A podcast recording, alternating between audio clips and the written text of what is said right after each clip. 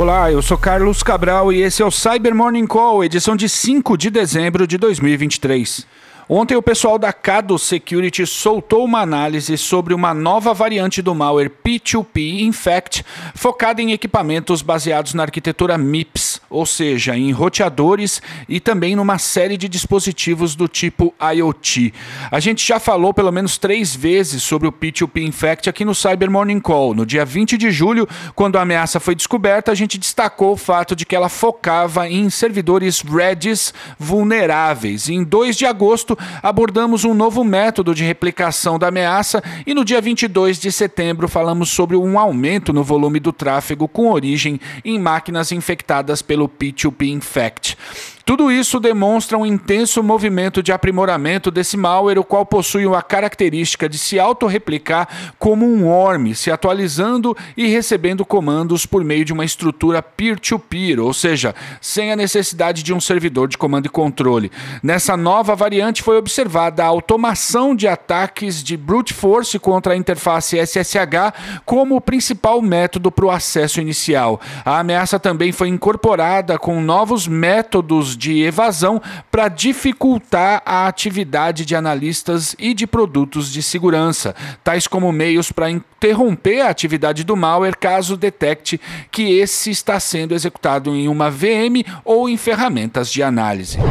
E ontem o Google publicou correções para dezenas de vulnerabilidades no Android, incluindo uma falha de execução remota de código supercrítica do tipo Zero Click. Catalogada como CVE 2023-40-088, essa vulnerabilidade pode conceder acesso remoto ao dispositivo sem qualquer privilégio adicional. Não foram divulgados quaisquer outros detalhes técnicos sobre a falha ou se ela está sendo explorada em ataques. Outras 84 vulnerabilidades vulnerabilidades de segurança foram corrigidas no Android nesse mês, sendo que três delas são de severidade crítica, permitindo ataques de escalação de privilégios e de divulgação de informações, e também foi corrigida uma quarta falha crítica em componentes da Qualcomm. E a agência de cibersegurança polonesa publicou um alerta em parceria com a Microsoft afirmando que o grupo APT28 tem conduzido ataques no país com o objetivo de explorar a falha CVE 2023-23397. Essa vulnerabilidade afeta instalações do Microsoft Outlook no Windows e permite obter informações de autenticação por meio do envio de uma mensagem especialmente montada para desencadear o ataque. Não há necessidade de que a vítima interaja com o conteúdo da mensagem. Basta o Outlook estar aberto e desatualizado, claro, para que o ataque dê certo. A Microsoft tem informações de que os ataques explorando essa falha estejam ativos desde abril. E no caso da Polônia, esses incidentes estão sendo conduzidos para obter acesso a caixas de correio contendo, entre aspas, informações de alto valor. O APT-28 é um dos mais prolíficos adversários dentre os que conduzem ataques a serviço da Rússia. Já a vulnerabilidade unidade CVE 2023-23397 foi corrigida pela Microsoft em maio. Se sua empresa ainda não corrigiu o problema, vale a pena fazer um hunting por traços do ataque aí dentro, além de aplicar os patches.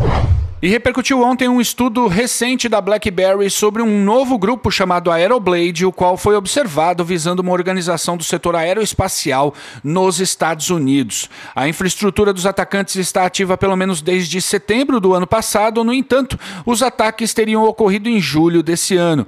Os adversários disseminam e-mails de phishing contendo um documento malicioso projetado para obter acesso inicial à rede dos alvos por meio da técnica de template injection, que é a técnica T1221 do Mitre Attack. O documento é produzido para induzir a vítima a clicar no botão Enable Content, de modo a executar uma macro VBA que entrega o segundo estágio da infecção em um arquivo no formato .m, o qual executa um arquivo XML que, por sua vez, ativa um shell reverso na máquina da vítima. O mecanismo que estabelece esse shell reverso é uma DLL fortemente ofuscada de modo a dificultar sua análise, e a ameaça estabelece persistência por meio de uma tarefa agendada no sistema operacional com o nome Win Update 2, a qual é executada diariamente às 10 e 10 da manhã. E claro que esse nome Win Update 2 foi escolhido para confundir as pessoas, as persuadindo a acreditar que esse seria um processo de atualização de software.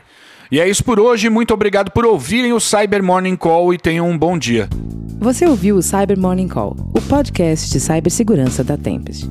Nos siga em seu tocador de podcast para ter acesso a um novo episódio a cada dia. E para saber mais sobre a Tempest, nos siga no Instagram, Twitter e LinkedIn ou acesse www.tempest.com.br.